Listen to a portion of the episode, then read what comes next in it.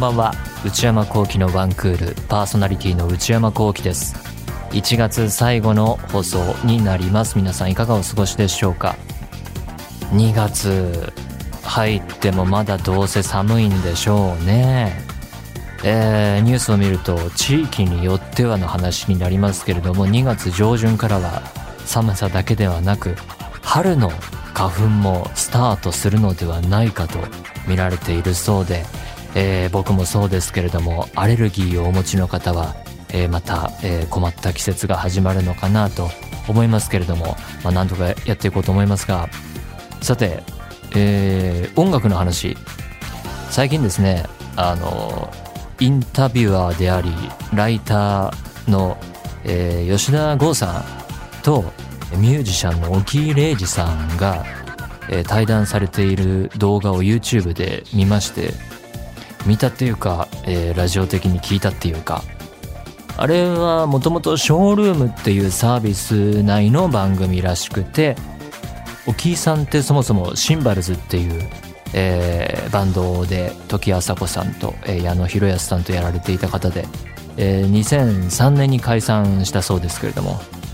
でその後、えー、沖井さんはソロ活動とか、えー、楽曲提供とか、えー、近年はドゥイーディーズっていうね、えー、グループとしても清浦夏美さんとやられてますけど僕沖井さんとお会いしたことあって、えー、自分の仕事でアニメの映画で心が叫びたがってるんだっていう映画作品があって2015年ですけどこれは。でそれの音楽に、えー、クラムボンのミトさんが関わっててで挿入歌の方は清原さんが歌われてる曲も入ってたりしてでね打ち上げの時だったからなんかみんなでスタッフの人も含めて、えー、遅くまで飲んだ時があったんですよね。でなぜか沖井さんもいらしてて清原さんもいてっていう夜があってなんかそんなことも思い出されるんですけどで対談の中で桜学院への提供曲がいいっていうお話されててで桜学院って僕は全然知らないんですけど名前聞いたことあるくらいでアイドルグループで2010年から2021年まで活動していたグループだそうででグループ内にいろいろユニットがあってこの中の一つが、えー、後のっていうのかなあのベビーメタルになるんですよね。が生まれたようなアイドルグループででそのいろいろグループ内ユニットがある中の一つのバトン部ティンクルスターズっていうグループに沖井さんが何曲か提供しててこれがいいっていう風に話されていたので聴こうと思って。そもそもあの沖井さんのお仕事でいうと竹達彩奈さんとか花澤香菜さんとか声優さんにも曲提供してて武田さんのデビュー曲がね「シンフォニアシンフォニア」っていうのがすごいいい曲でこれは本人にも当時伝えたんですけど武田さんにすごいこれいいねって言ったと思うんですけど好きだったし聴いてみようと思ったよえー、ティンクルスターズの曲聴いたらめちゃくちゃ良くて、えー、中でも「えー、Dear Mr. Socrates」っていう曲が2010年の曲らしいんですがこれすげえいいなと思ってもうずっと最近毎日のように聴いてるんですけど2010年頃って今よりもあのもっと音楽とか新しい音楽に興味があったのでタワレコとかもすごい行ってたしなんで、えー、出会わなかったなんで知らなかったんだろうなってちょっと思ったんですけどよくよく調べてみるとこの曲自体はライブ会場オンライン限定発売っていう結構こう狭いところで、えー、発売売られていた、えー、楽曲みたいで2010年ですからね。まだまだ CD も全然みんな出してた時代だと思うんですけどでサブスクに入ったのも最近近年からみたいで。ああそういうことかなと思ったりしたんですけど。いやいい曲でしたね。あの他の「天使と悪魔」とか Please Please Please っていう曲も全部良かったし、ああ、なんかまだまだ最近はこう音楽を、えー、掘ったりすることを諦めてるっていうか、あんまり音楽そのものに興味を失いつつあるんですけど、最近久々にこれ好きだなと思う曲がありました。えー、Dear Mr. Socrates 日々聴いております。それでは内山昂輝のワンクールスタートです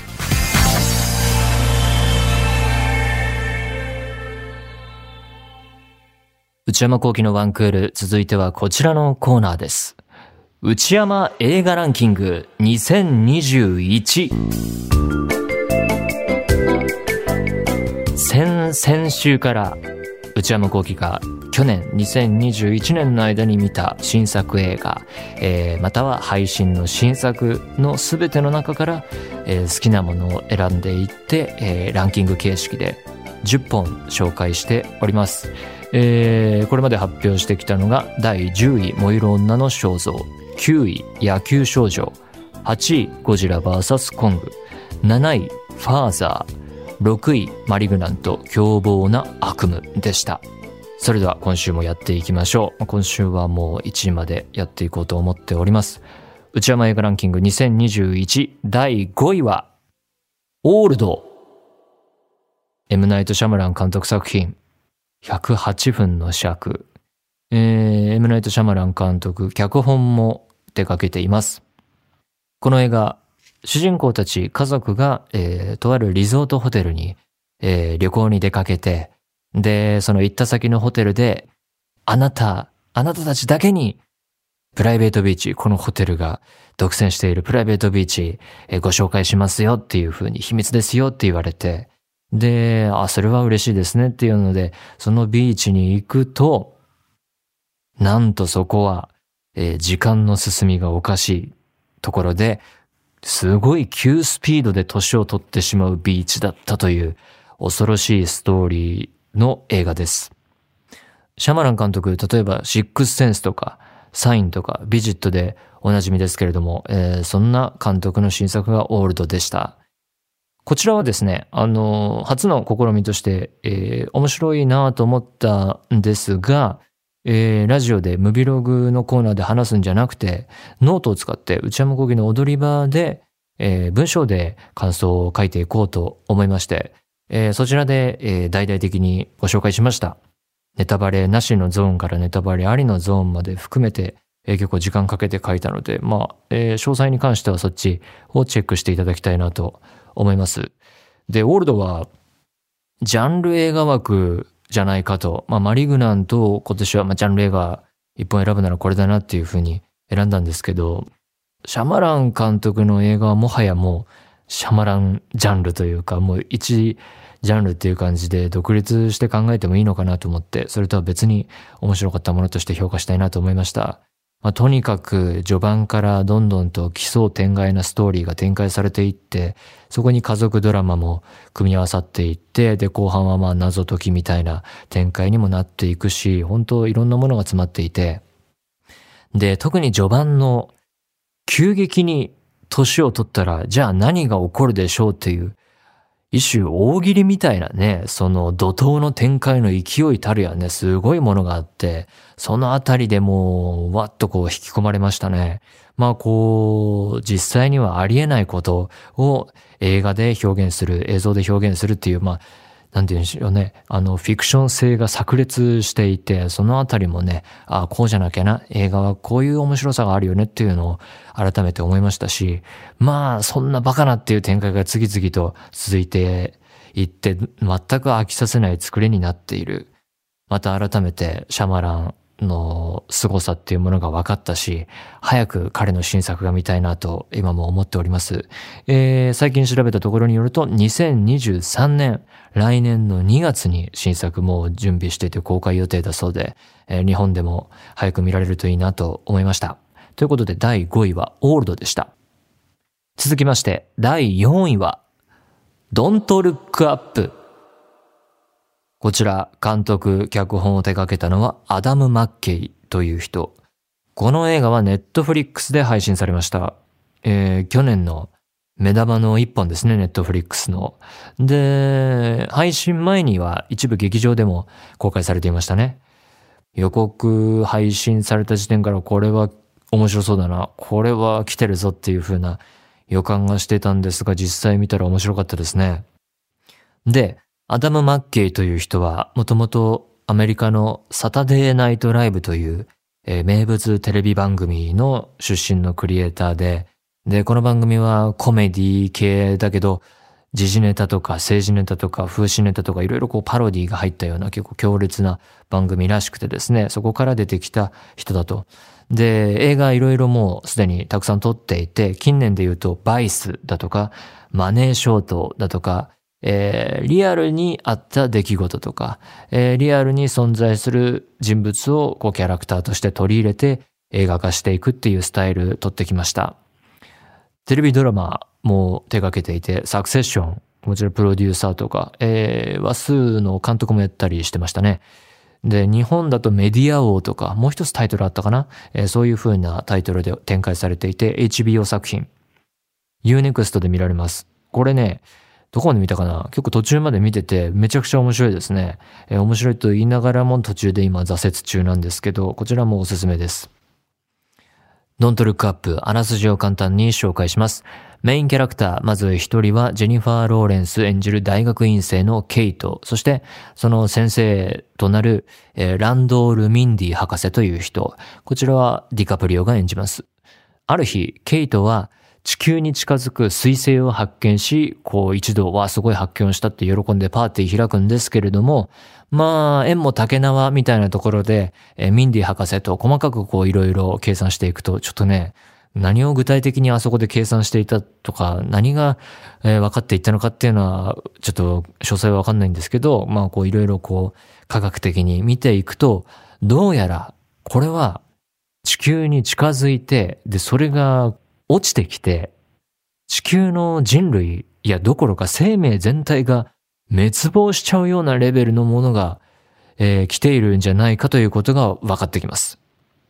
で、これは大変だということになって、えー、彼らは急いで国の機関に連絡し、そこから辿ってって、こう、大統領にじゃあ会いに行ってくれと言われて、えー、直接報告しに行くんですけれども、全く相手にしてもらえないどころか、まず最初は会ってもらえない、ずっと待たされてしまう。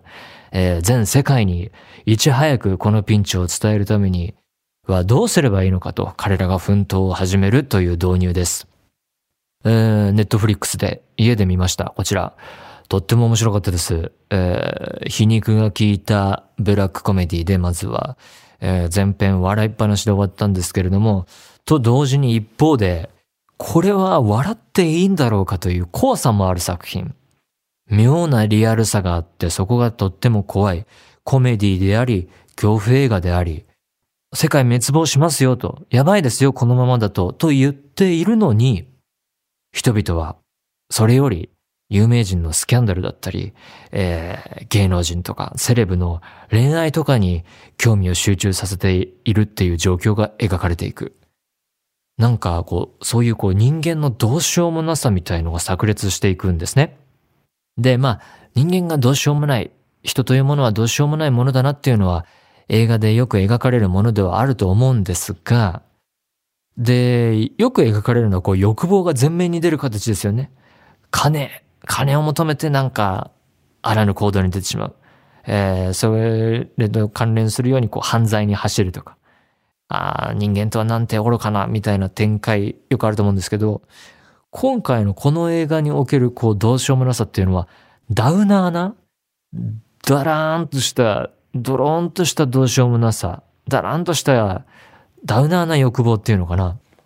このままだと人類終わっちゃいますよって言われてるのに、あ、そうなんですかって言いながらこう、SNS、スマホでなんか違うことを見てるみたいな。で、セレブのカップルがくっついただの、離れただのっていう方とこう並行して話題が扱われて、何々結婚すんのとか、え、誰々別れたのみたいなことに、と同列に、いや、あるいはそっちの方にもっと興味を持ってしまう。もうなんかこうカップル YouTuber がどうだとか、そういう破局がどうしたとか、そんなことにばっかり気を取られてしまう。で、科学者たちの叫びは無視されてしまうと。もっと大事なことあるだろうという叫びが、えー、に対して誰も見向きもしないという状況が描かれていくと。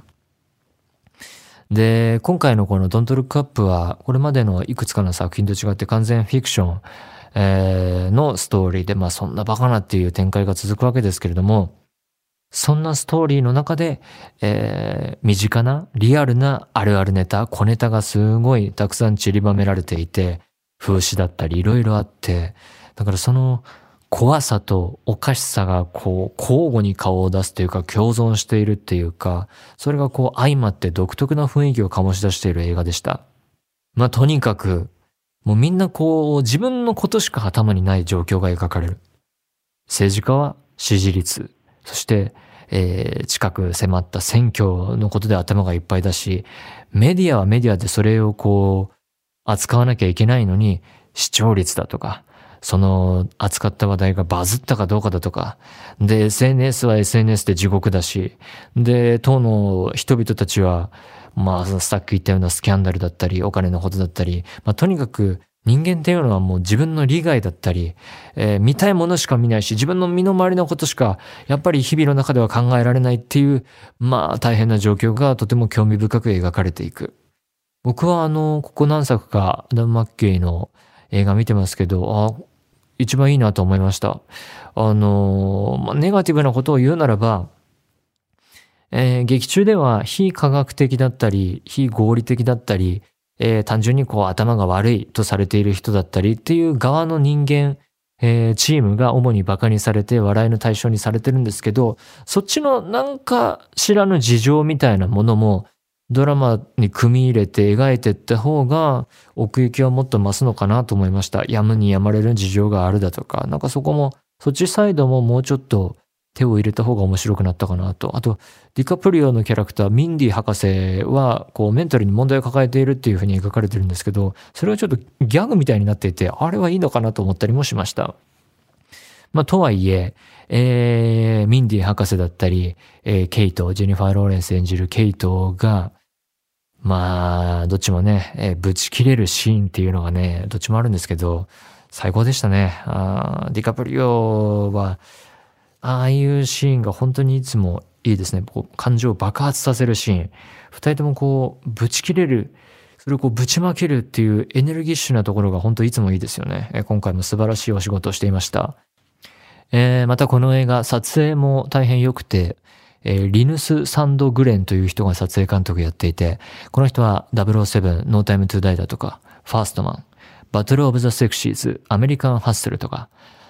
どれも絵的に外れがないですね。こうやって振り返っても。まあ、名人級のもはや撮影監督だと思うんですけど、今回は構造をこうバチッと決めて、こう一枚で見せるっていう感じじゃなくて、カメラも結構動くし、で、また人も結構動くしっていうので、え落ち着かないシーンもあるんですけど、だからそういう意味で自分の好みとぴったり重なるわけじゃないんですけど、えとても、えー、ルック的に見応えのある映画でした。えー、調べたところによればフィルム撮影行われてるそうで、それも含めてめっちゃかっこいい画面で、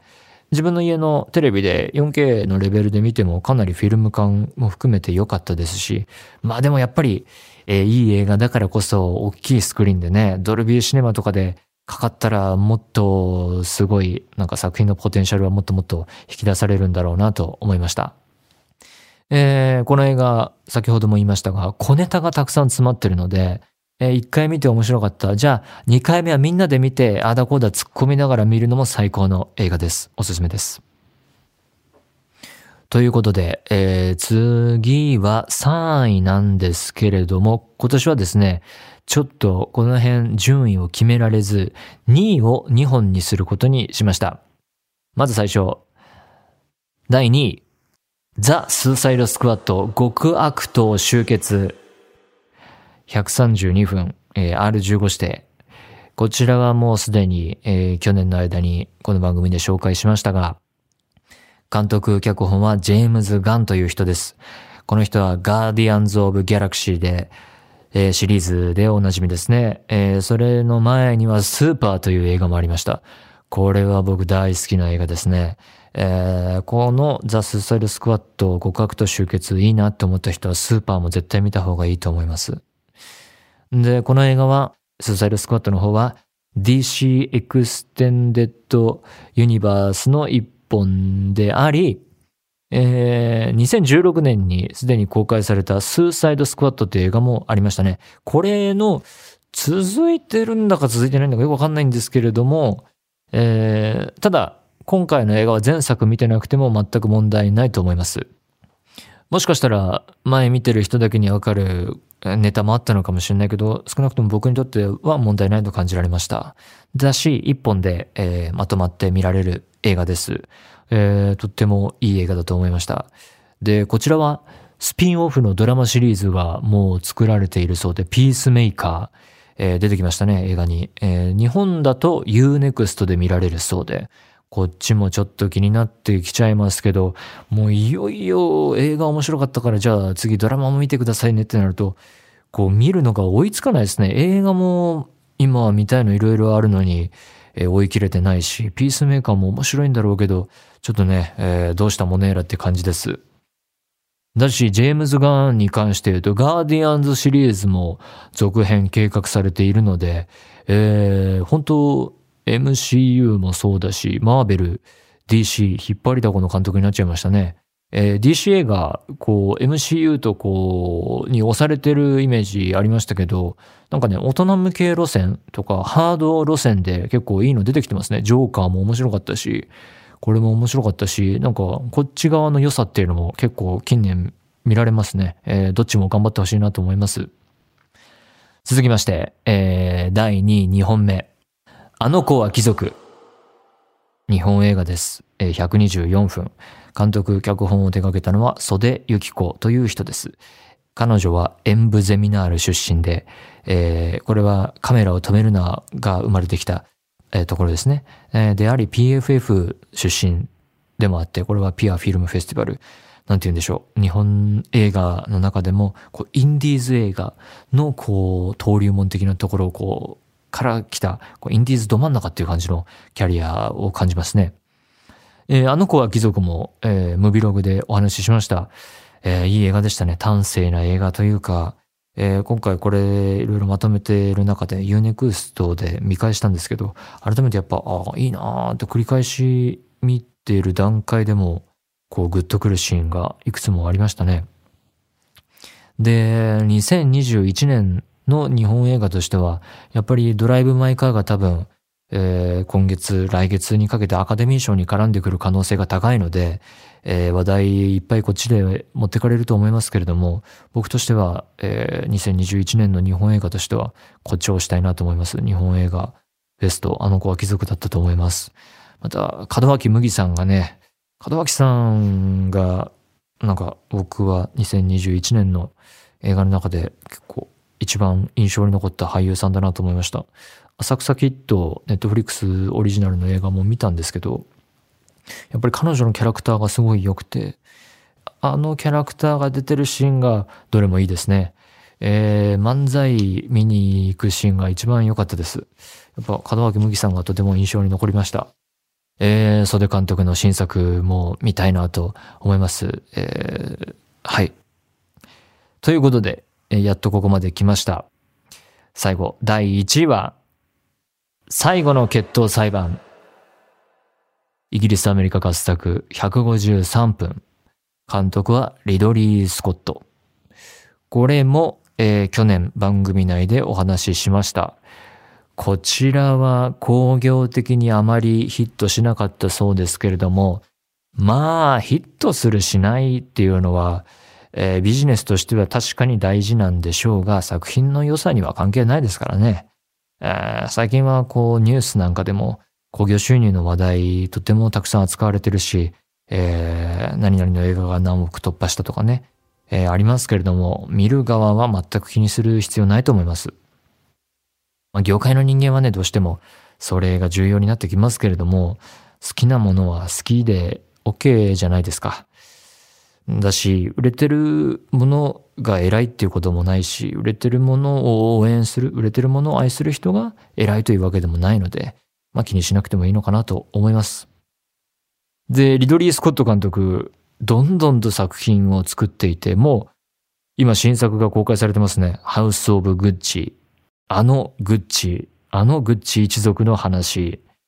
こちらにも最後の決闘裁判でメインキャラクターやっていたアダム・ドライバー。出演しています。で、レディー・ガガも出てるっていうんでね、すごいですね。で、アダム・ドライバーは本当近年の活躍ぶりはもうとんでもないもの状況になってて、今後公開されるレオス・カラックスの新作にも出ていると。まあ、とにかく作家、えー、的な映画監督に、世界中の映画監督に愛されていて、引っ張りだこですね、一番の売れっ子の俳優だと思います。まあ最後の決闘裁判は、えー、あの時代の再現性だったり、えー、それからクライマックスの決闘シーンだったり至るまで、まあ全編、まあ全部すごかったなと思います。あの、見て幸せな気分で終わるとか、楽しい気分になって、えー、ああ、楽しかったっていう映画では全然ないんですけれども、こういう映画もあっていいはずだと思いますので、えー、これもね、えー、大きい劇場とか、あの、あと暗いシーンがすごい重要だったので、あの、ろうそくの光の演出とか、やっぱこれもドルビーシネマバージョンでもう一回また見たいなと思っております。ということで、ランキングは以上です。えー、今回もえー、ランキングに配信の新作が入ってきましたね。ネットフリックスのオリジナルだったり、ネットフリックス独占ものが、やっぱここ数年は強いですね。僕の好きな系統と重なっているということもあるのかもしれません。で、もう今年すでに Apple TV で、えー、ジョエル・コーエン、コーエン兄弟のジョエル・コーエンの監督作、マクベスっていうモノクロ作品が、これも劇場でちょっとかかってましたけれども、これは、えー、劇場では見られなかったんですが、Apple TV でやっているので、これも楽しみにしていますし、2022年は、えー、いろんな監督の作品、イーストウッド、えー、ウェス・アンダーソン、ゴーストバスターズの新作は、あの、僕が好きなジェイソン・ライトマン監督作品があるし、スピルバーグも待っている。えー、さっき言ったレオス・カラックス、新ウルトラマンもありますね。いろいろこう、期待できる作品が、えー、公開控えていたり、公開中だったりするので、えー、どんどんそのあたりガンガン見ていってですね、また来年番組が続いていたらランキング作って紹介したいと思います。ということで、えー、3週ですか、えー、長きにわたってありがとうございました。以上、内山映画ランキング2021でした。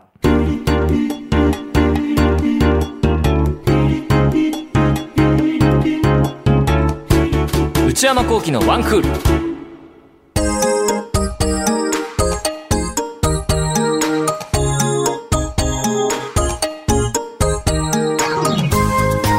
内山幸喜のワンクール、そろそろお別れのお時間です。内山幸喜オフィシャルノート、内山幸喜の踊り場、毎週木曜の夜に更新しています。えー、今週お話ししたオールドの記事もありますし、えー、現在は内山幸喜とこの番組のプロデューサー、えー、内田プロデューサーとの対談記事が毎週更新されております。えー、踊り場公式 Twitter、YouTube チャンネルもございますので、そちらもぜひご活用ください。